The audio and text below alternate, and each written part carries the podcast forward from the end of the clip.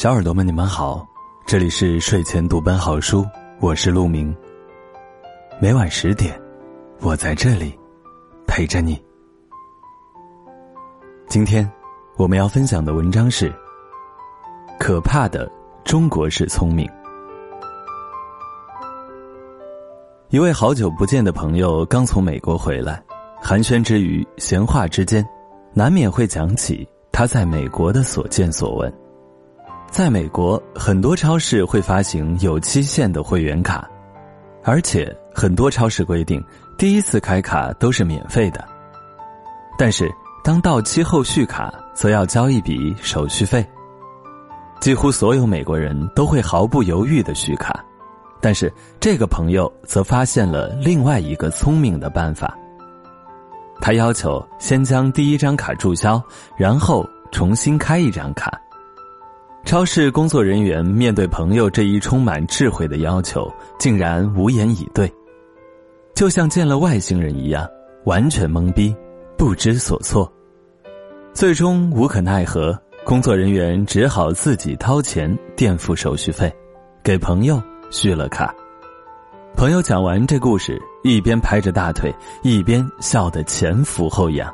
你说美国人是不是傻逼？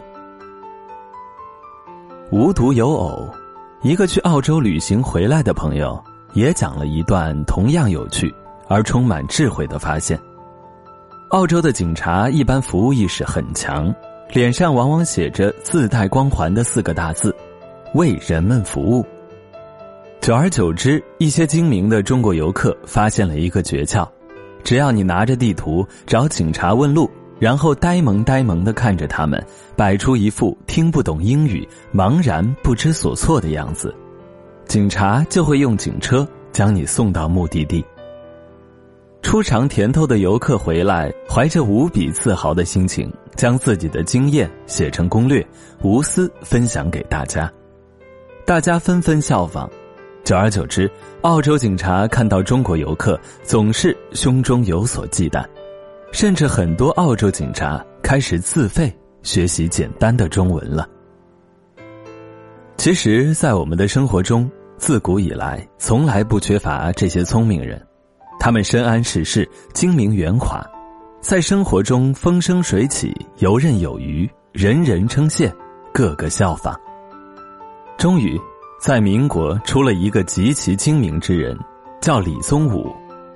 他总结古往今来成大事者的规律，最终写成一篇雄文《厚黑学》，将成功的经验总结为两点：脸皮要厚，心要黑。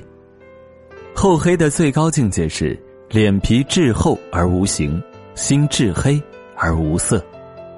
此等学说一出，各路英雄均觉得是至理名言，有人摇旗鼓掌，有人暗暗称奇。至今，无论是各种媒介流出的励志成功故事，还是教你为人处事的心灵鸡汤，归根结底，最终恐怕都逃不脱这厚黑的精神。也正是因为如此，很多人大为受用，读完之后无不觉得心有戚戚焉，大呼人就该这么活着。以至于原本意思好好的词儿，我们现在对它的含义都发生了变化。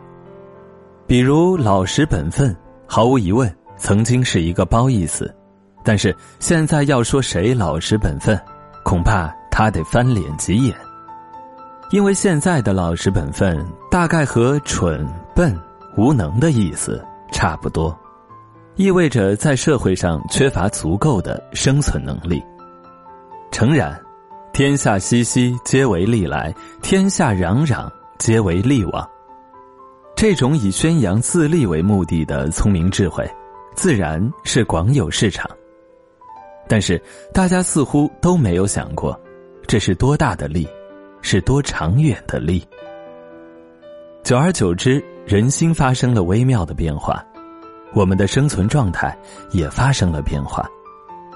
我们拿着钱不敢随便购买东西，因为很多东西可能是假的，衣服可能是假的，手机可能是山寨的，文凭可能是在大街边买的，结婚证，可能是别有目的的共谋。乃至于饿了吃的东西，病了吃的药，这些人命关天的东西，也可以是假的。最终，人与人之间的感情也可以是假的。真爱一词，就显出了特别的魅力。《红楼梦》中盖棺定论的第一号聪明人物王熙凤说：“机关算尽太聪明，反误了卿卿性命。”其实，这是对很多太过于精明人的确切概括。一个老人在大街上摔倒了，有人去扶起来。老人昧了良心，反咬一口，得了不少利益。有利可图，就有人争相效仿。于是，再有老人在大街上跌倒了，大家都避之唯恐不及。一个人垂垂老矣，最终孤独的死在大街上，死在万千人的注目之下。一个人的社会，为何会如此凄冷？你本来好好排队等地铁上班，然后总有聪明人在门打开的一瞬间蜂拥而上。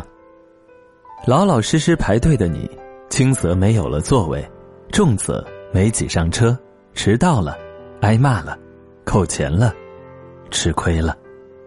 久而久之，你也学聪明了，于是乎，高峰期的地铁里总是不缺乏尖叫声、叫骂声，乃至大打出手。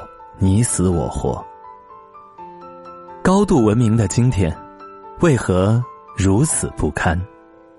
一切的根源似乎没有谁错了，唯独错了的就是我们太聪明。无论是社会信任成本的上升，还是我们的心中充满了怨愤，影响了一天的心情，这都是我们为自己聪明所付出的代价。这里是睡前读本好书，我是陆明。今天的文章就是这样，感谢你的收听，我们下期不见不散。晚安。